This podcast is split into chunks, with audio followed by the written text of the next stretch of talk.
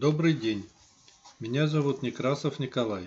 Я живу в городе Архангельске и уже 20 лет руковожу компанией, которая называется Бухгалтерский экспертный налоговый центр. Сокращенно БЭНЦ. Как следует из названия компании, в основном мы занимаемся бухгалтерским учетом и налогами.